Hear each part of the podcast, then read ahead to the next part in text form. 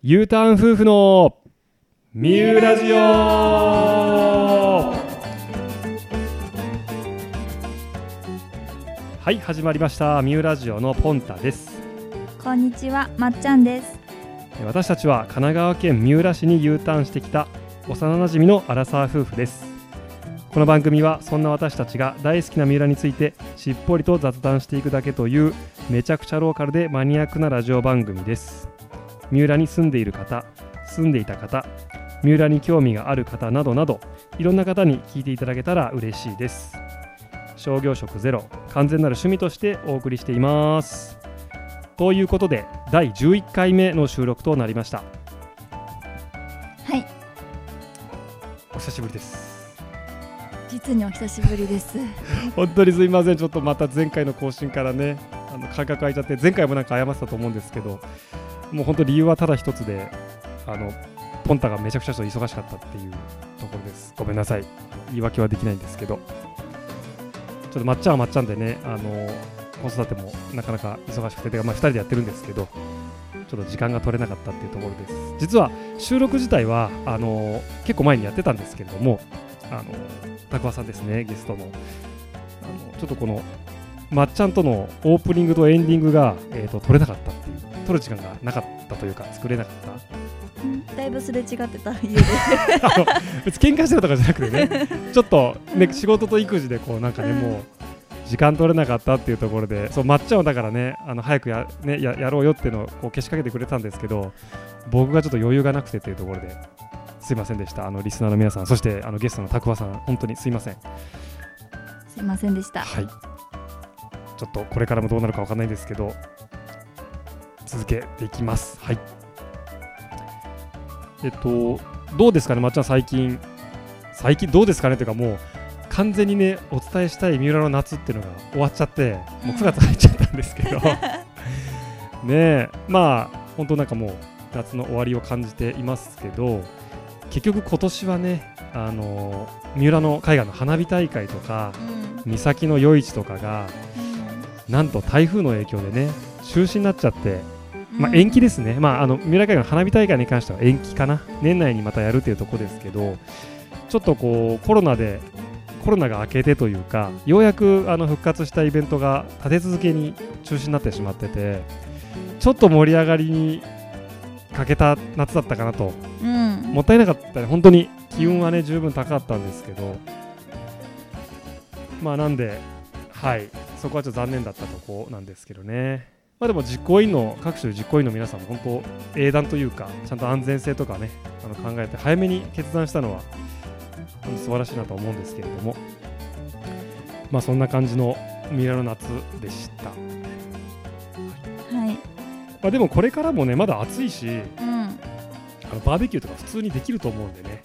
そうだね。あの我々もちょうどいいかも、ね。そうね、我々ももう本当、今から10月とかのバーベキューも企画してるしね、うん、砂浜で、うん、まあ、まだまだ三浦あの楽しめますんであの、来てくださいよというところですね。はい、はい、うん。でおかげさまであの娘ちゃんも順調に育ってまして、今8ヶ月、はい、最近支援センターデビューも果たしました。あえー、と三浦市支援セン、えー、と子育て支援センターね、はいやっぱ他の子供赤ちゃんとかともね、こう交わると、なんか成長が早くなるみたいなのは、なんか確かにあるんだなって思ってうん、ます。ようやくハハイハイの練習中ってところかな。そうだね。うん、うん、おかげさまであの大きな病気もなく、えー順調に育ってます。今、まっちゃんの膝の上に座ってますけれども、おとなしくあの空気が読める子です。はい、なんか言うかな。いや、シャイだからね。はい。はい、笑ってくれました。えっと、そうですね。まあ、あのもう収録のところなんですけど、えー今回、えーゲスト、あの、えっと、三浦人というところでね、ゲストのたくわさん、あのリノベーションとかやってらっしゃる方、はい、まあ、あの詳細は、ね、次のコーナーで聞いてほしいんですけどあの本当に面白くてというかやっぱりこう三浦だけじゃなくてみあの横須賀とか、まあ、横浜とか、まあ、三浦半島全体でのこう土地事情とかあの物件事情をよく分かっている中でそうした中でこう見えてくる三浦の魅力だったり課題だったりっていうのを本当になんか聞いて面白かったなっていうところです。うん。でまっちゃんとしてもね多分まっちゃんとまだあのたくわさんお会いできてないんだけど、はい。あのすごいねもともと興味持ってたよね仕事内容とかねたくわさん。だからどっかのタイミングでまたあのご紹介できればなと思うんだけど。お家作り、うん。うん、まっちゃんは全然仕事とか関係係ないんですけど家のインテリアのこだわりとかねお家作りが好きなんだよね。大好きです。まあねたくわさんにまたいろいろ教えてもらいましょうよ。あので実際こう、ほやっぱ放送がほんとあの収録がねめちゃくちゃ面白かった。からまっちゃんがすごい楽しんでもらえると思うんです。はいだからよく聞いてください。この後ね。はい、でちょっと本当その前にあの申し訳ないんですけどちょっと今回ね音が音質がちょっとすすごく悪くなってしまってというかあの本当いつも通り撮ってたんですけどちょっといやうん原因が正直わかんないんですけどノイズが結構入っちゃってですねそれをちょっとこううまくあのクリーニングす頑張ってやったんですけどどうしてもちょっと聞きづらいところが出てきてしまってあのそれは本当に申し訳ないというかあのタクワさんにもそうですしリスナーの皆さんにもちょっと本当に申し訳ない気持ちでいっぱいなんですけどちょっと時間はかけてクリーニングしたんであのご容赦いただければなというふうに、えー思います。はいすいません。ちょっとこれは本当これからの課題としてまた考えますので。っていうところでね、あのー前段この程度に終わりにして、えー次のコーナー行きましょうかね。はい。はい。じゃあどうぞ。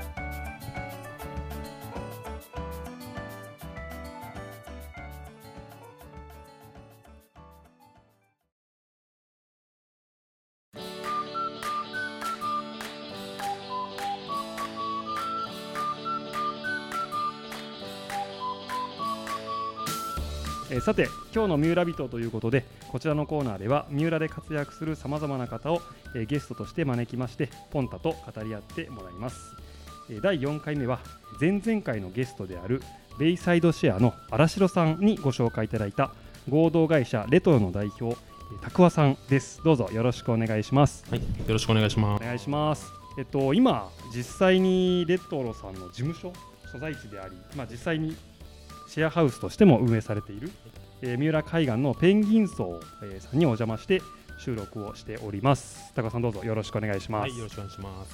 えーじゃあ早速なんですけれども、えっと高さんの自己紹介というところ、えーまず簡単にお願いできますでしょうか。はい、えーっと合同会社レトロ代表のタックワと申します。えっと僕はですね、えっとまあレトロという会社何やってるかっていうと、えーっとまあ建物、まあ、リノベーションですね古い、まあ、空き家とか、まあ、そういったものをリノベーションして、えーシェアハウスにしたりあとは貸し屋にしたりとかして、え貸し出したりとかしてのがメインの事業です。でまあ、今回あのいらっしゃってる、まあ、ペンギン荘というのは、まあ、シェアハウスとして空き家を再生したものでしてもともとは旅館ですね、まあ、それをシェアハウスと,、えー、と私の会社の事務所だったりまた飲食店とか入れたといった、まあ、そういった感じの、えーまあ、リノベーションを施した物件になってます。で、えー、と私自身、まあ、自己紹介ですけど私自身あの三浦に特に地元が三浦というわけではなくてもともとは、えー相模原というところで相模原というところで、えー育ってます。で特に遅延はなかったんですが、まあ、父が横須賀市出身ということもあって、まあ、幼少の頃から、あのー遊びには来てたんです、ね、この三浦海岸にも？そうですね。三浦海岸も来てましたね。ちっちゃい本当にちっちゃい時に。三浦海岸だったりあとはえっ、と逆の那覇間とかですね、まあ、そういったところなんか連れてきてもらってたようなんですね。なのでまああの完全に初めて来た土地ではなくてちっちゃいところにちょこちょこ来た土地ではあるんですけども、まあ、逆にあの学生時代とかあと社会人になってからはほとんど来たことがない土地でした。で、まあ、きっかけなんですけどももともと僕サラリーマンを、まあ、東京でやってたんですが、えーまあ、その時に、えーとまあ、その時はサラリーマンじゃ全然違う仕事をしてましてあの自動車の開発とかそういった方の僕エンジニアの仕事をしていたんで、はい。なので全然今のリノベーションの仕事とは全く関係ない仕事をしていてで副業であの副業でというかあの最初あのセカンドハウスですね。セカンドハウスをあの買おうかなと思ってそれは事業とかではなく関係なくですね。個人として？個人としてのはい。ですね、本当週末遊ぶための家みたいな感じではい。買おうとして、最初に買ったのがたまたま、えっと横須賀市の物件だったんですね、はい。でまあその選んだ理由はあの安かったから。当時お金そんななかったんで、はい。まあ、安い家っていうことで探してだからすごい安い家があってでじゃあこれちょっと DIY とかで直して自分で週末楽しみながら住もうかな。とちなみに差し支えなければ、えっと、横須賀のどのあたり？えっと小原台っていうのがあったんですよ。小原台、はい、もう裏側出てこない。あはい、裏側の、はい。さらにそこから、はい。もうめもうバスだけでも行けないですね。バスかつバス停もすごい遠くて、いへや本当車じゃないとなかなか行けないなっていうぐらいのまあ本当住宅街なんでではあるんですけど、坂のすごい上で、あまあ、そこは安かまあ、安い理由はそういうところもあるんですけど、まあ、そこは安かったので、まあ、そこに購入して、まあ、週末来ては直してっていうのをずっとやっていて。えっと、クレイジーな話ですけど、えっと、それはご自身で住むためのそうです。リノベーション遊ぶための遊ぶための遊ぶためのですね。こうセカンまあ、まさにセカンドハウスとしてのそうです、はい、えー DIY 楽しんだりとか、はい。まあ、そういったためだけのために、はい。まあ、僕はちょっと買ってでそれが何年ぐらい前のお話なんですか？これもう、えー、と9年前ですね。はい。2014年ですね、サラリーマンをじゃあやりつつそうです。そっちの方にはい。ははい。なるほど。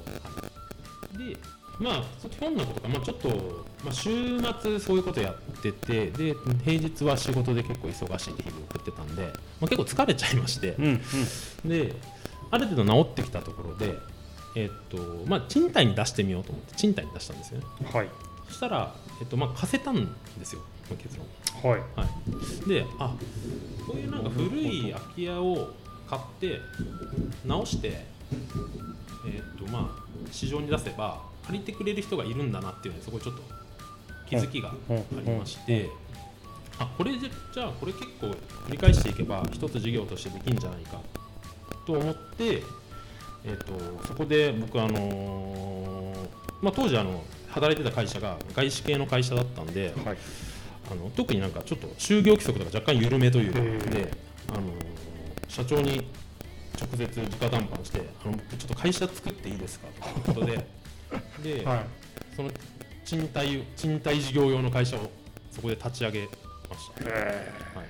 まあ、業務に支障、まあ、本業の支障がなければはい。い。いよというような、はい、副業規定が特になかったんで、すごいですね、はい。外資って、ではい、でまあいいよっていうことで。はいで一応それまあ会社にもちゃんとサインもらってはい。会社を作って、で今度はその会社名義でまた同じようなことを空き家を、まあなんか安いそうな空き家を探してそれを購入してリノベーションかけてうん。貸すっていうのをもうひたすら続けてたんですよサラリーマン時代。はい。はい。でまあそれが本当事業を始めたきっかけです。はい。えっと、じゃあそうすると、まあ、当初そういう理由で、まあ、理由というかきっかけで、まあ、このリノベーシはい。ョンをして貸し出すっていう事業を始められて、今どどどれぐらいのその規模感というか？今は、はい。えっと、三浦半島内でいうと,、えっとまあ、三浦半島内と、まあ、横浜市市場あるんですけどそれで全部で今50棟ぐらい。50と管理なるほど。まあこ一戸建てが多いですけどね。一戸建てとか、まあ、アパートとか、はい。い、ろんなのあるんですけど。であー。50個ぐらいそれはじゃあこう、まあ、建物を、はい。まあ、いわゆる古い建物を買,、はい。買ってしまって、はい。はい。それを、まあ、高尾さんの手で、まあ、手でというか、まあまあ、リノベーションリノベーションしてはい。してですね。まあ、はい。価値をある意味作って、そうですね。うんはい。賃貸として主に売り出す、はい。っていう感じですか？そうです。まあ賃貸でそうですね。出してっていう形ですね。えー、50とはすごいです。結構しかも短期間ですよ。だって9年前に趣味としてかまあ始めて、はい。こう今このはい。9年、まあいや10年いかないではい。50件って結構な結構スピードリド感ですよはい、ね結。構だからあの会社員やりながらやってたんではい。その時のモチベーションはもうなんとか自分の事業で会社辞めたいっていうモチベーションでなんとかやったんではあもうあらゆる手で、まあ、特に不動産買わなきゃいけないんでそうですよ結ね。局全部自分のお金でってはないかなか難しいので、はい。結局銀行から融資受けてとか、えっと、しなければ、まあ、無理なのではい。なので、まあ、その辺の、まあ、事業計画だったり、まあ、融資をどう組んでいくかだったりとか、まあ、そういうのはもうすごい勉強して当時、はい。いろんなとこから情報を取ってでなんとか買い進めてって感じですね。なるほどですね、はい。じゃあエリアとしては、まあ、三浦半島だけでなくて横浜にも一部あります。横浜、はい。でもメインはこのメインは神奈川県ですね、もう、まあ、三浦、三浦がメインで、三浦、三浦、はあ、えっと、正確正確に言うと、三浦と横須賀がメインですね。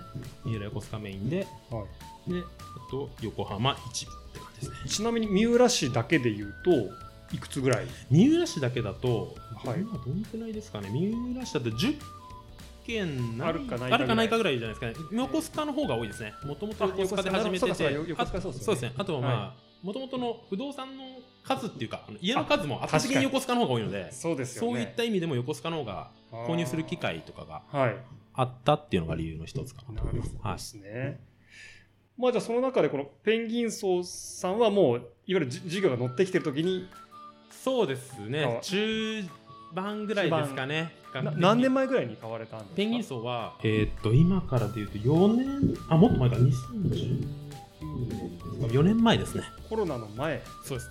コロナの前です。前ですなんか私ももともと地元民のイメージだと、まあ、ペンギン荘さんって名前が結構特徴的なんで、はい。まあ民宿、はい。まあ、やられてるんだろうなぐらいな意識しかなく、はい。正直でも地元に住んでる方って民宿泊まらないじゃないですか、だからなかなかあの分からない分からないっていうかどんなところなんだろうなっていうのが分からない中で、でもそれがなんかすごくおしゃれな リノベーションがされてるみたいなところが結構驚きで、あ、ありがとうございます。はい。うん、4年前に買われてね。じゃあちょまあ徐々にそのリノベーションをしていって、今その、まあ、シェアハウスとして貸し出しを開始したのはい。つ頃なんえですか、ーそれが、えーっと、2020年ですね。ここ3年目。3年目になると、部屋数というか泊まれる部屋数泊今、まれるえーっと、まあ、えーっと、普通に個室が、はい。えー全部で8部屋。8部屋はい。ありますね。今この共有スペース2階のこのオーシャンビューな、はい。えっと共有スペースであの収録させていただいてて本当だからこの景色見せたいぐらいすごい綺麗ですよね。やっぱ、いいですよね、海の前。いやだってこれじ住居のあ住んでる住んでる。住人の方はここで料理したりとか夜お酒飲んだりはい、お酒飲んだりとか仕事したりとか、まあ、自由に使っていただいてるので。でですよね。どどんな方が入居されここれもプライバシーに触れない程度ですけどはい。まあ、なかいろんなパターンがあって、はい。それこそオープン当初はい。まさにコロナが始まる始まらないとかはいいう時は、えっと逆にリモートワークだの人がすごい多かったです、はい。ほとんどの人があのここに住む理由って特にない人ばっかりだったんですよね。特に職場が近いわけでもなくもともと地元がここっていうわけでもなく、はい。そういった人たちがすごく多くてただ海が見えてはい。あなんかいいとこかもみたいな感じで来まあてくれた都内へのアクセスもまあ一本でそうそうそうですね。都内にもいい、まあ、行けなくないしで海の前だしまあこんな素そこ敵なそこリノベーションされはいてるしっていうので、ええまあ、物件ありきで選んでくれて初めて三浦来てであなんか住めちゃうかもみたいな感じで住んでくれたっていうそんな感じのノリの人がすごいっすね。序盤は多かったなるほど。はい。序盤はい。最初は。次の、まあ、その1年とか、まあ、2年とかあとはどちらかというと、えっと、三浦でもうすでになんか働かれてたりとか、はいはい。はい。あとはそれもそももう移住してきててはい。でまた新たに住居。別のところに転住んでいらしてで転居、ははい。い。先を探してた人とか、はい、そういった、まあ、地元にももちょっと縁がもともとあったような人というか、はいはい、が入居してくれてる。今8部屋じゃある中で、はい。現時点でのはもう空きはあるもうない。今いや今2部屋空いてて実は。そうですか。はい。あははは。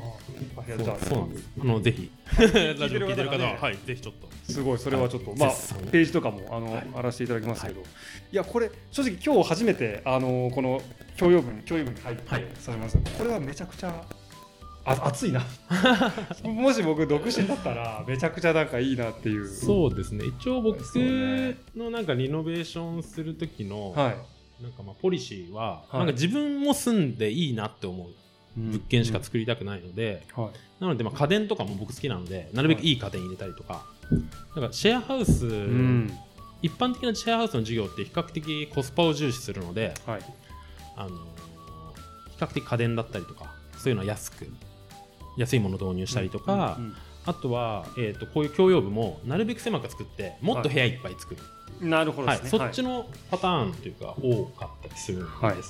なので僕はそれちょっと嫌なのでなるべく共用部広広ご自身がまあ住みたいなと思える、ですね。はい。思える空間をってところですね。はい。大体お部屋とかはどれぐらいの広さなんですか？えっと6畳から8畳の間ですね一番ちっちゃくて6畳で、はい。大きくて8畳です。おおトイレとお風呂は共用の。共用のやつがお風呂2つ、えーおトイレ2つで男女分かれてっていう。分かれているはいということですね、トイレが分かれてじゃあそこの、まあ、プライバシーとかその辺もしっかりそうですねはいされているということですね。えー、でも2部屋空いてるっていうのは結構ね、そうです。最近これ空いたところあるんですか？いやでもまあまあもう時間経ってますけどね。あそうですか。僕は僕はあんまり積極的に実は、あの募集してなくて。なるほどですね。まあ、ちょっっと理由があって、はい。あのな結構今までいい人が入ってくれてたんですよ。と入居者。で、はい、えー、となので結構なんかこういろんなところを見たりとかして最終的になんかたなんとなく流れ着いてきた人みたいなのが住んでくれてはい。で実際すごいいい人ででい。いはいコミュニティ作ってくれてってはい。いう流れがあったので、はい。ここでなんか空室があるから頑張って広告すごい出してとかやると、はいちょっと属性変わっちゃうかなっていうか、ね。そのコミュニティちょっと流れ変わっちゃいそうだなっていうはのすごいあって。なんかそれはすごくわかるかもしれないですね。はい。なのであえてちょっと積極的に募集しないで流れ着いた人をその受け入れるみたいな。いやもちろん入ってほしいんですけど、はい。事業的には早く、はい。早く流れ着いてほしいと思ってるんですけど、ううん。そういった感じです。じゃあこれ詳細知りたい方はなんかその問い合わせページみたいな。あありじゃあそれ以上あのはい。話していただけます。はい。ありがとうございます。ありがとうございますで今こうじゃあ拓郎さんはここにす住まれてはい。えっとペンギン層結構建物が大きいのではい。シェアハウス部分と僕の事務所部分と、い。あと一応僕が住める部分、はい。まあ、住居部分も一応設けてあって、はい。で普段は僕はここに住んでます。なんかこうシェアハウスで管理人さんみたいなの管理人はいなくてもう高尾さん僕が自主管理僕が管理してますねはい。えーでもごご家族そのね、はい。高尾さんのプライベートのとこ行っちゃいますけど、ご家族はここにいないんです。いらっしゃらない？はい、家族は、えっ、と、僕は横浜にも家があって、横浜の方に住んでます。なので、僕は単身赴任で今、三浦で働いてます。えっと住民票は横浜にある住民票は実は三浦にあります、ちゃんと。はい。三浦にある、はいなるほど三浦にあります。じゃあここ単身赴任では単身赴任です。じゃあ週末だけ横浜に週末とか、そうですね。まあ、あとは結構僕、横浜だったり、都内の仕事もあるので、なるほど。まあそういう時は、帰れる時は帰ったりとかしてますけど、まあ、行ったり来たりしてます、すごい。すごいねなんかあ新しいというか斬新な働き方というか。そうですね。だってそれコロナ前からまあそういうあもうずっとそうです。もうずっとそうです。よねすみません。ちょっとあのご紹介いただいた荒城さんの部分をすっ飛ばしちゃったんですけど、あの荒城さんとのご関係あのベイサルシェアのはい荒城さんとのご関係っていうのをちょっと簡単にご説明いただけますか、原城さんとはですね実はですねあのオンラインのサロン、要するにはい。こう、オンラインサロンってあるじゃないですか、はい。ネットの中にいろんなあの例えば事業を考えている人たちが集まるサロンとうんかいろいろあると思うんですけど、まはい。あ、なんかそういうなんですかねマーケティングとか、まあ、そういった関係のオンラインサロンがあって、うん。でそこに入った時に荒城さんも同じサロンにいたんですよ。そいつ頃の？それはペンギン層ちょうど作り終わって本当コロナ入ったぐらいのタイミング、はい、ぐらいのタイミングだと思います、でえっ、とで知り合ってでなんか荒城さんはそのオンラインサロンの中でえっ、と荒城さんやりたいことはこういろんな人たちが集まる場所を作ってはい。っていうなんか場作りをしたいみたいうな、んうん。でそれがまあちょっと環境のいい場所だったりとかなんかそういうので,、そういうので探されてるっていう事業をこれからやりたいっていうはい。ステータスで入られてて、でその時にで僕も入ってで僕はもともとリノベーションしてますっていう感じでこうはい。入ってて、はい。でマーケティングのこと、まあ、インスタグラムとかそういうの勉強してますみたいな感じで入ってたんですけど、でそれではひょんなことから荒城さんからダイレクトメールをオンラインサロン上でもらったかインスタグラム経由でもらったか忘れたんですけど、どっちかで DM もらってはい。実はなんか三浦海岸で今度コワーキングスペースを作ろうと思ってますと、はい、あじゃあ作る、まはい。前のもう本当にはい、構想段階のところで。もう物件は決まってる、ああなるほど。ここでやろうと思ってます。はい。で,、はい。でじ一回ちょっとはい。お話ししませんか？みたいなお誘いを受けて、うん。で、今はもうないんですけどあの海沿いにジョナサンがあったじゃないですかはい。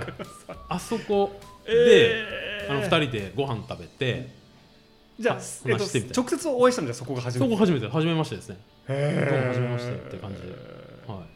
あれでその時はタクワさんはもうここあもういましたいました。いらしペンギンさんも稼働してました。2010コロナ前ってはい話でしたよね、はいはい。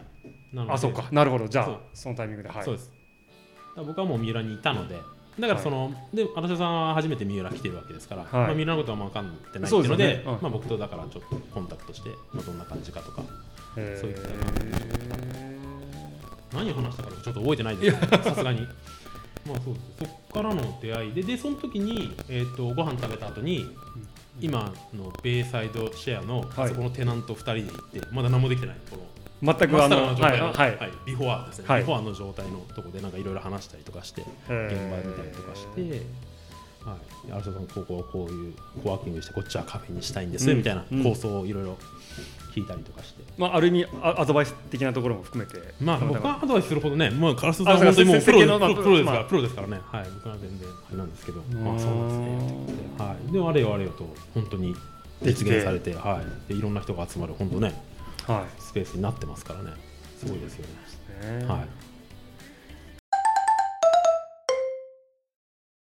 えっと、じゃあいろいろその、まあ、ペンギン荘さんあとレトロさんの授業おあとタクワさんの、えーことも含めておし教えていただいたので、えーまあ、後半みたいな形で、えーまあ、三浦全体についてのちょっとお話を伺いたいなという、まあ、ここはちょっとあのどのゲストの方にもお話しいただいているところなんですけれども、はい。やっぱりあのタクワさんはやっぱこういろんな地域であこのリノベというかあのやってるらっしゃるところの観点というのはすごく僕も興味があるのであのはい。いろいろ教えていただきたいなと思うんですけどズバリこの三浦というよりもこのこのエリア、このペンギン巣のあるエリア含めた三浦の魅力っていうのがどういったところなのかっていうところを教えていただけますか？な。るほど。えとですね、まあ、良くも悪くもなんか色がついてない感じが僕していてはい、例えば似たような海の近くの町で逗子だったり葉山ってあると思うんですけど、まあ、ある程度も比較されますね。そうよく比較されちゃうんですか、もうある程度なんかブランドが確立してたりとかまあなんかこうまあ葉山が好きそうな人たちが集まってるとか。確かに。ある程度もう色がついいてるというか、はい。はい。あると思うんですよ、ね。まあ、こういう人ねみたいな、はい、ではい。僕も実は三浦に移住する前は葉山逗子も検討してたんですよ。はい。だけどなんかもう出来上がってるというかカルチャーがある程度。はいでももうこすられ尽くしてるなっていう勝手になんかじはいはい。感覚をがあったんですよ、で三浦はその時全然なんかまだ全くこすられてない。うんうん。ここはなんか面白いんじゃないかなって思って、ね。はい。まあ、要するになんかそういうまだ、あのーなんか楽しいことやる余地があるというか色がついてない状態なので、はい。またなんか例えば自分で色付けしていく、まあ、そういう余地があるなと感じたのでそれを逆に魅力と僕は思いました。はい。はい。でもう一つが、うんうん。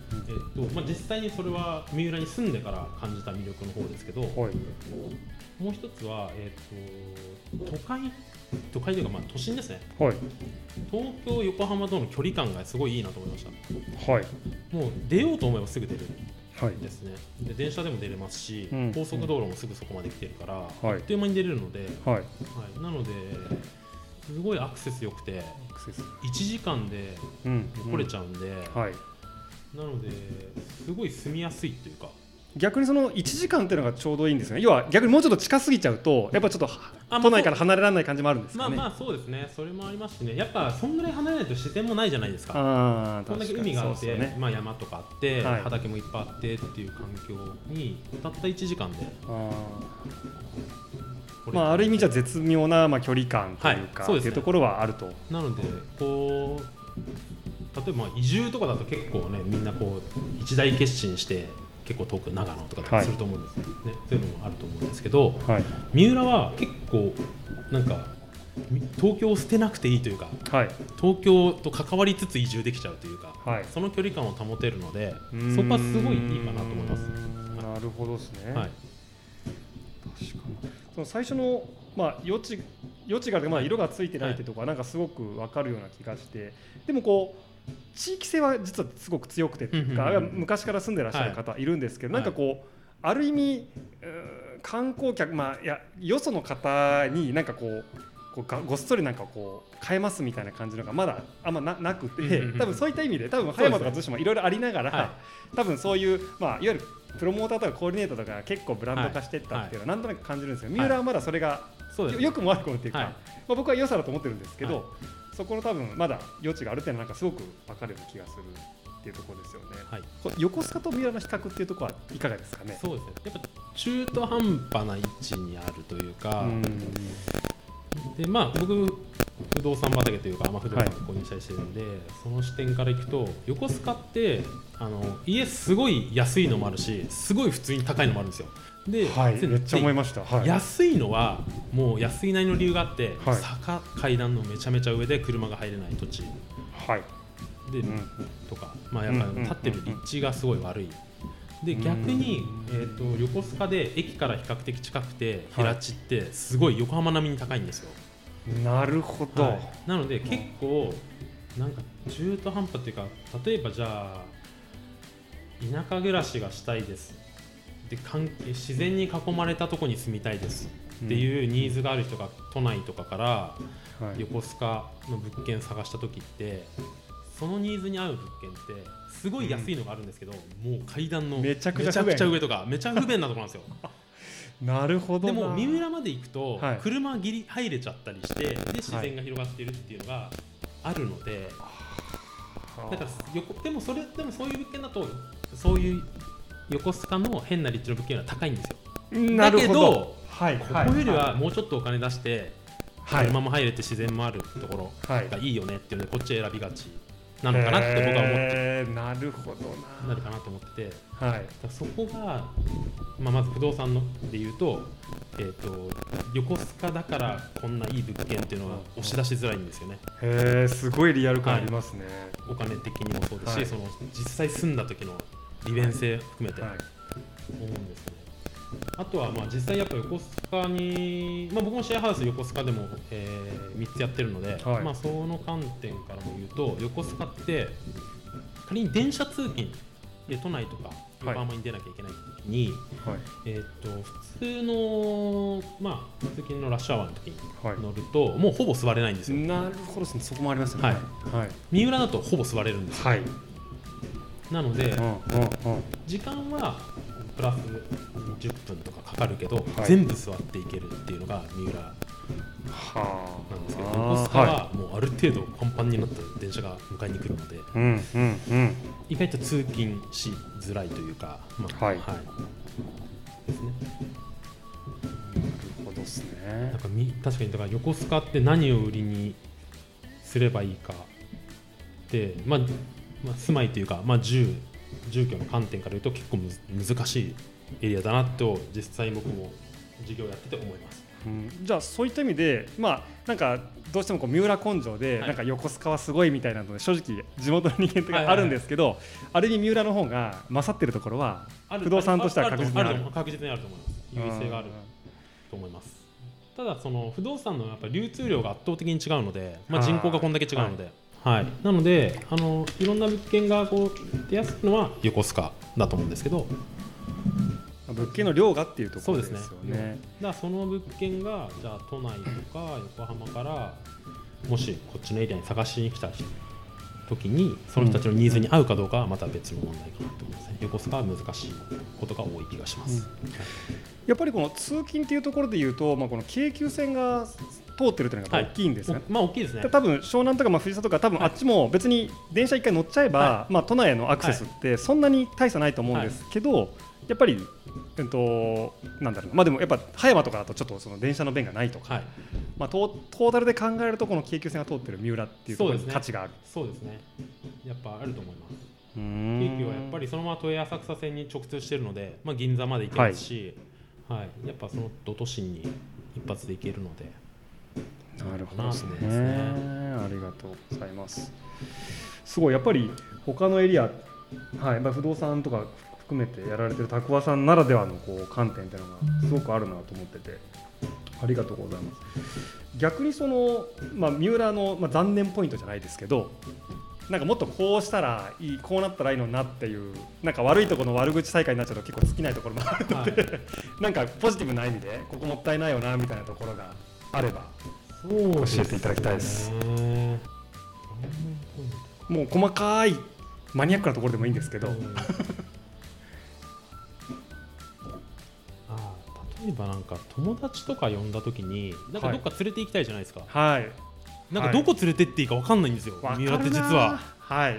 結構僕も、まあ、授業やってるんで、はい。えー、と都内から経営者とかが来たりとか経営者なんかも来たりとかするんですよねみんな、はい。興味持ってくれて、はい。でその時に、まあ、ご飯連れてったりあとどっか観光ちょっと連れて行きたいなと思うんですけど、うん。ここ連れて行けば鉄板みたいなところがちょっと実はないかなって思っていてすごくわかります。はい。なかなかそこがんじゃあ城ヶ島連れて行けばいいのかな三崎連れて行けばいいのかなとかなんか思うんですけど、それがなんかない気がするんですよ。特にこう日帰りもしくは一泊二日ではい。完璧なコーディネートしようとすると、そうなんです。ちょっと困っちゃいますよね。困っちゃうんですよ、はい。ちょっとどう潰そうかなじゃないですけど なんかご飯とかはね美味しいとこあるんで、はい。ご飯は埋まるんですよ。はい。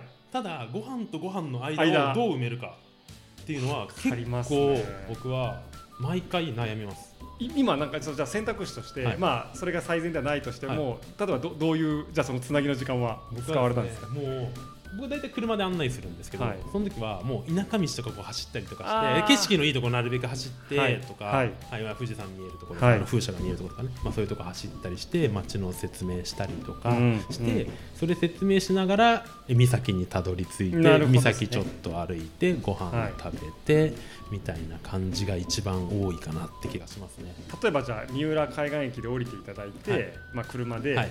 こう毘沙門経由で毘沙門経由して、はいまあ岬に向かい、はいまあこれが下町そうですねですよと。はい、で岬から今度は、えー長井の方がこうずっと向かって、はい今度はスカナゴッソ今度、はい。まあ、もう横須賀横須賀ですけどね、はいはいはい。寄ってとかいうそういう感じになってしまってるので何かこう目的地が意外とないなとかはい。思いますねちょっとあとは三浦海岸でいうとうん残念というかよく言われるのがはい。あお風呂ないよね。あっていうみんな言うんですよ、お風呂あったら最高なのに、って言うんですよ。はい。なので僕もあったら嬉しいですし。あと三浦海岸で、えー、と例えば道の駅みたいな、はい。はい、そういうのもないじゃないですか。そうですね。はい。はい。まあ、特に、まあ、道の駅自体が三浦にないと思うので、まあ、それは結構言われますねいろんな人にね。うん道の駅とかなんかそういうとこないの？お土産買うとこないの？とか。なんか温泉入っていきたいんだけどないの？とか、まあ、そういったことはちょこちょこ聞かれるのであ確かにないよなって。あの本当にお風呂とかサウナ、まあ、はい。個人的に好きっていうのもあるんですけど、はなんでないんだろう、まあ、一応まほろばさんがあります。まほろばさんでも館長荘さん、はい。まあちょっと逆に言うとこう銭湯とかそういう感じじゃなくて、はい。はい。ちょっとまあおリッチじゃないですけど、はい。お金1000円以上払ってはい。入るっていうところになっちゃって、なんかそれ誰かなんかねこんだけこういろいろ事業者の方がいる中で、だから高橋さんも含めてなんかこうやらないハードルはなんかあるんですか？いやどうですかね。なんか僕本当全然知見がないのでやろうと思ったことはあんまないないっていうのは正直なところなんですけど事業としてまあ、まあ、る程度大きいね場所でが必要ですしね、なんかその海に個人本当これ個人的なんですけど、海に入るじゃないですか、はで入った後にまあまあ体がちょっとこのね特に夕方とか、はい。あの冷えてまあそこでちょっとまた砂流しがてらお風呂に入ってさっぱりして、こうお酒飲みにこう行くって、結構いい流れだと思あいい流ってるんですけはい。ど、それがだからできないのがまあなぜなんだろうなっていうのはちょっとよく分かってなくて、まあもちろん今その時期的にそのまあ木材とかこう燃料費が高くなってて、あのなかなか戦闘系きついよって話は聞くんですけど。あってもいいっすよそうですね。ニーズはなんかそうある気がして、はい、ニーズあると思います。まあ、あとそのまあお風呂絡みでいうと、まあ、その先で例えば宿泊施設もこう今の若い人たちが泊まりたいなって思える施設はすごい少ないなと僕は感じてますね。なるほどですね、はい若い人が泊まりたいなっていうのはちょっとその安コスパのいいホホテルとか、まあそうですね、きまあ綺麗で、今はまあ、あのー特に都内とか横浜とかって、あのどんどん増えてるのが、あのービジネスホテルなんですけど結構今もうデザイン的にもおしゃれに作ってて、はい。1階のラウンジを充実させたりとかしてそこで仕事できたりとか、はい。まあ、カフェも併設してたりとか、まあ、そういったうん。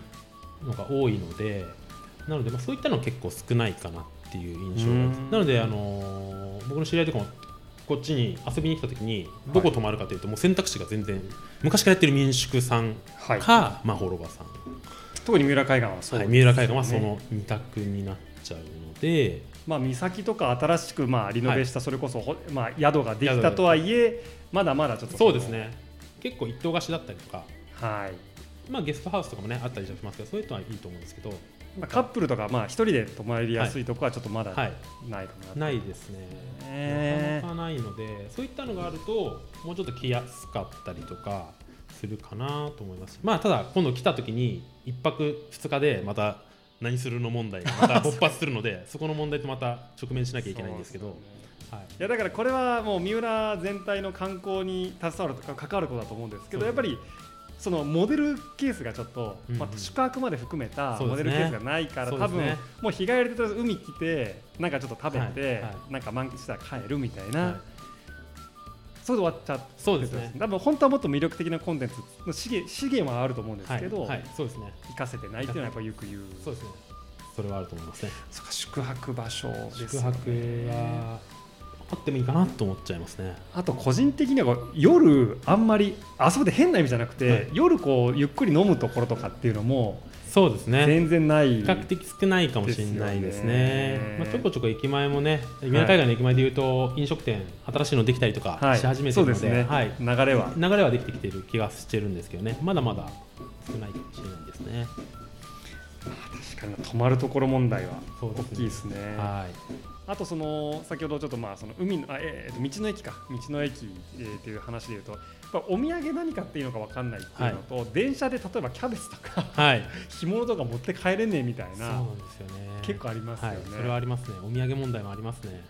だからそこもちょっともう少しうまくなんか仕掛けができたら、はい、はい、いや本当に、い、いのになーってのありますよね、はい、冷凍品とかだって持って帰らないですそもね。うんですね。車であって難しいですよね、まあ、電車でね特に若い人とか結構電車で来る人いまだにやっぱ多いじゃないですか、で、あのレンタサイクル借りて観光したりとかする人多いんではい。まあ、荷物になっちゃうと結構厳しいと思うので、結構だからあのマグロ切符とか、はい。京急さんのあのすごく、まあ、都内とか、まあ、横浜からこう来てもらうっていうあのやつはすごく成功はしてるみたいなんでそれこそねあの荒城さんとかベイサルさんもはい。結構って言ってますけどそこ降りた後何するのっていうところのもうちょっとコンテンツがはい、増えたらいいですよね。はい。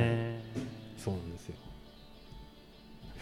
どどうなんですか？そのもう事業やられているたくわさんとして、はい。まあ、その新規参入ななんで逆に泊まる場所がこんだけないとかあったらなんかちょっといけそうだなってこうビジネス的に言ったらはい。儲けられるんじゃないかっていう、なんか素人としては思っちゃうんですけど、そこになんか誰も参入してこないのはどんなボトルネックがあると思われます？なんですかね。やっぱりまあ、こんだけもともと民宿街とかもちろん、まあ、ペンギン荘もそうですよね。そうですよね。も、はい。もうほとんどもう稼働されてなかったりして、やっぱりもうかなり、ね、落ち落ち目というかうん。と思ってる人が多いっていうのがまず一つだと思いますね、はい。まあ、宿泊事業やってもうまくいかないんじゃないかとか、なるほどですね。まあ、泊まってまで来る人ってどんだけいるの？みたいなところで、はい、ま単にそのた高いというか例えば今空き家とか、まあ、はい。地主さんが持ってる空き家とかがそんなに実は安くないとかっていうのもあるんですか？あそれもあると思います。やっぱそれもあるん高いです、はい、高いやっぱり高いですね、あの三浦海岸とかは特に、まあ、そこそこいい値段がするというか、はい。それってごめんなさい。僕全然その土地のとか建物とか不動産のそのどういう流れが分かってないですけど単純に地主、まあ、どう価格が決まるのかってところで、はい。地主さんのもう価格設定で決まっちゃう。まあそまあ、基本的にはそうですね、あの基本的には所有者が価格自由に決めれるんで、まあ、決めるんですけど、まあ、あとは不動産屋さんと相場と相談しながら落としどころを決めて売るっていうのが一般的だと思うんですけど、そこが落ちない。そうですね、まあ、要するに、うん。結局、あのー一般の住宅を建てればそこそこ売れていく値段で今結構出てるので、はい。なので一般の住宅としてはまああるかもしれないけどじゃあ事業として宿をそこで新築で建ててじゃあ回せるかどうかっていうのはまた別視点ななるほどのでなるほど。はいなんかでもね住住宅もその、まあ、私もまあ1年ぐらいまあ引っ越し先、まあ、引っ越してきたんですけど、住宅もあんまり正直アクセスのいいところがなくて、でもうん。うんなんか空き家っぽいところがいっぱいあってみたいなね。あのちょっと謎が僕は分からないところが結構多くて。ね。なんかやっぱその地主さんがまあそのねまだまあもちろん強気っていうところもあるとは思うんですけど、あとはなんか別にそんなすぐ売らなくても困らないみたいな。それが一番多いかもしれないですね。やっぱ、まあ、おある意味大地主さんというかまあそのいろいろも手広く持ってるから別にっていうのもちょっと。そうですね。そういうのも。あるもんなんですか、ああると思いますね。あの売る必要がないというかうん。売るのも面倒くさいと思ってる方もいっぱいいらっしゃいますし、はい。あとはそもそもまあ相続で少し揉めちゃったりとかしてスタックしちゃってるっていう不動産もたくさんあったりとか、はい、なかなかいろんな事情がある、まあ、はい。結構昔の物件とかあと兄弟で共有持ち分にしちゃったりとかして、もうでその所有権がどうなってはい、もう何人もでで1人は今もう施設に入ってて。で1人はまた地方行っててとかで、そういうのが多いので、うん。まあ、なかなか流通しづらいものは多いと思いますね。いわゆるそのもう今問題になってる空き家これまあ三浦海岸に限って言えばですけど、空き家云々っていうよりも所有者はちゃんとはっきりしてるけれども、はい。そのちょっと転がし方がちょっとまだそうですね、まあ、そこががそうですね、まあ、現実的にそこを動かすのってやっぱ難しいじゃないですか、所有者さんに全員に会いに行って、までも実際、しかもそれも一人でスタックしたらもう売れないですから、あ、はい。そこまで労力かけるのかって問題もありますし、実際やっぱそれまとめるのって難しいんですよね、相当難しいですよね。確かに。僕も何件も今までありますけど、そういうの、はい。なかなかうまくまとまらないんですよ、お話って。なので、そこはかなりハードルが高いから、そのまま放置されてるっていうのはいっぱいあると思います。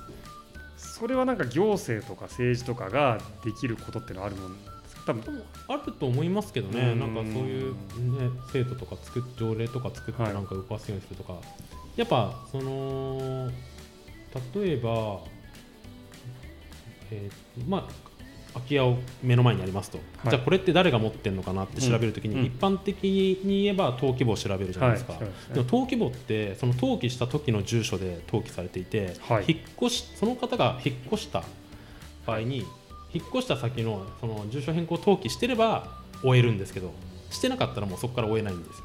基本的には紐づいてないっはい。て思っていいですか、まあ、そうですね。でも行政の方は固定資産税を課税してるのでなるほど。絶対にその人に対して課税してるはずなんですよ。だかはいら場所特定できてるはい。ことがほとんどだと思うんですよ。だけどそれは僕らは知ることができないので不動産屋さんももちろん知ることができないですし、はい。まあ、特殊な手続きが必要なんですけどそこまあ当然弁護士立てて大事なプライバシーのところがあるので。で登記自体はあの義務ではないのでなのでそういうところで結構まあそれは不動産購入したいっていう時ももちろん知りたいでしょうし例えばなんか臨地からなんかトラブルが例えばなんか瓦が落ちてきて、はいはい。うちに当たっちゃいました、はい。で所有者特定したいって時に、うん登記簿調べてもそこにはもういない。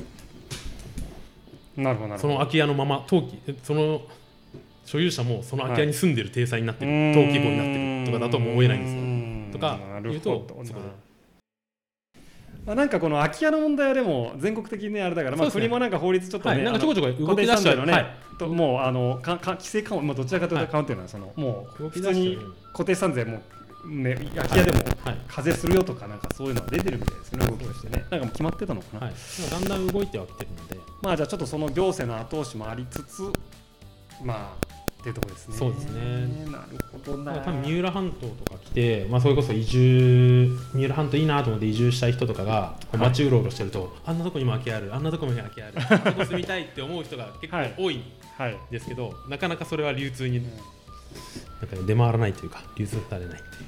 結構ね三浦もトライアトライアルステイとかね行政もいろいろなんかやってみてあるけどなんかあんまりうんうまくいってなかなかね難しい。やっぱりこう住みたいと思える物件がなかなか少なかったりもするんでなので、ね、でもそこでリノベーションやっぱしてこう価値を上げるっていうのはすごいあもう全然大きいですそうですね。それでマッチングうまくいけば実際移住してくれるので、まあ、僕の事業はまあそこをターゲットにしているので基本的に三浦市内の人をターゲットにしているんではなくてあくまでも東京とか横浜に住んでる人がいいなって思えるリノベーションをなるべくするようにしてるので、東京の人たちがいいなって思う物件は三浦の人が見てもいいなって思いますから。なるほどなるほど、はい。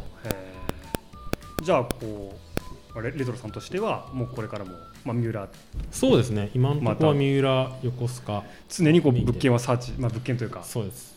いい物件探して。サーチして僕の手で何とかできるものはなるべく何とかして、うん、形でやってます。やっていこうと思ってます。やっぱりじゃあもう他の神奈川飛び出してとかじゃなくてあくまでこの神奈川三浦半島メインでやっていくっていう。うですね。まあそれはやっぱりこうまあ東京ももちろんあのまあ、やってみたいなっていう思いもあるんですけど、うん。やっぱりすごい競争が熾烈だったりとかするんですよ。東京の不動産の本当にいい不動産を買うっていうのは、はい。うなかなか難しいので今のところは、まあ、横須賀三浦でも十分。なと思ってます。結構まあこのラジオを聞いてらっしゃる方って実は三浦の方というよりはなんか三浦に来たことがあるとか移住ししたいと思ってるとか、はい。まあ、あと移住してきたばっかりの人とかっていう、あの方が結構いらっしゃるんですけど、やっぱじゃあ今のまあ、これまでの話聞いてると三浦は結構場所としていいこれから移住するにはあ僕はいいと思ってますね。はい。いろいろ見てきた拓和さんがそうそうですね。心がそう思えるはい場所、い。いと僕は思いますね。はい僕は本当住みやすいと思ってますしうんうん。で本当さっき話に出たアクセスのやっぱ良さはい。都内横浜への。それが本当いいですね。だからこう、えー、と都内に、まあ、都内もしくは横浜とかに、えーまあ、普通に仕事を、まあ、サラリーマンとしているけれども、まあ、そこから通はい。えるよ、あそうですね。全然選択肢として取れるのでなんかやっぱりかつてもこう京急線がまだすごいぎ、まあ、元気な時というかあのやっぱベッドタウンとしての機能ってすごくあったとは思うんですけどなんとなくそこにあぐらをかいちゃったというかそれプラスアルファのがなくて、うん。なんか今結局三浦じゃなくてもっていうところで、はい。あのなんかまあ東京まわ、まあ、周り囲んでる自治体でいいでしょうっていうそのベッドタウンとしての価値っていうところがまあまあ、これから伸びしろあると思うんですけど、はい。ね。一回ちょっとなんかピークを完全に過ぎちゃってなんかずっとそれが停滞してるっていうところがあるので、もう一回改めてそのそうですね。ベッドタウンとしての価値みたいはい。そうですね。それは本当あると思いますし、な。うんうん。あとはまあ問題はまあすごいいい場所だよって言ってアピールしても、まあ、さっき言ったその瞬間に住みたいと思える物件がないと意味がないのではい、タイミングですね。タイミング。やっぱ移住ってやっぱそうこう熱を持ってる時にやっぱ熱いうちにじゃないですけど その時にパッて勢いでやっぱ恋愛と同じ。させた方がというかねそうですよね、はい。はい。なるほどなるほど。燃え上がった時になければはい。シューンってなっちゃう、はい、シュンってなっちゃうんで盛り上がってる時にあこんな物件ありますよとかでこんな物件もあるしこんな物件もあるっていうので選べるぐらいだと一番いいと思うんですけどね、今ってもう逆に選べなくてもうこんなのしかないですよの中で。うん、だんだんこう気持ちが落ちてっちゃったりとかするケースもあると思うのでそれで結構取りこぼしているというか、うん。うん。のはかなり多いかなという印象です。ありがとうございます。まあちょっとこの三浦の魅力からまあこういうふうにちょっとなったらいいなっていうところまで、はい。あのいろいろお話いただきまして本当にありがとうございます、はい。やっぱりこのこのラジオ番組やってていろんな方にこの同じテーマで聞くんですけどそれぞれこうあれも似通ってるところはもちろんあるんですけどそれぞれこうやっぱり観点が絶妙に違うところであのいろんなご意見があってすごくあの聞いてて楽しいなというか興味深いなっていうところが、えーあります。本当にありがとうございますじゃあちょっとあの一応このコーナーの最後にっていうところで毎回次回のゲストの方をえーご紹介いただいてるんですけれども、まあその次回のゲストですねのご紹介を、えーお願いできますでしょうか。はい。えーとまあ、あのペンギン荘というこの建物の中に実は1階に飲食店入ってまして、はい。えー、ともったいない食堂という、あのーまあ、フードロスとかそういうのを減らそうという取り組みをされてるコンセプトの、はい。えーレストランというか食堂ですね、はいが入ってまして、普通の道路から見てわかりますあそうですね、ははい。いなんかテレビも出たりとかして、はい。まあ、知ってる方は知ってるかもしれないんですけど、メはい。でまあ、そこのあのシェフをしている、えー、あつろさんとはい。いう方ですね、はい。を紹介したいなと思ってます。ありがとうございます。えっと、だからこのペンギン荘さんの、まあ、いわゆるスペースを、えっと、拓和さんが、まあ、厚さんにお貸しして、まあ、そうですね、事業として、えっとまあ、飲食業やられてるっていうはい。僕がなんかまあもともと僕の車のガレージだった場所なんですけどあそこに誘致したって感じです。ね、はい。あありがとうございます。はい。まあちょっとまたじゃあ次回のところ、まあ、次の次のあれかな、えっと、放送でじゃあつろさん、えーまたこのペンギン荘にまつわるあの話も出てくるとは思うんですけれども、はい。まあ、そこでまたちょっと深掘りはい。させていただきたいなと思います。はい。はい、本当に今日は貴重なお時間をいただいてありがとうございえーました。ありがとうございましたまた今後ともあの三浦海岸をよろしくお願いします。三浦全体をねちょっといろいろ はい元気にしていただきたいと思いますので、よろしくお願いしはいます。本当にありがとうございました。えありがとうございました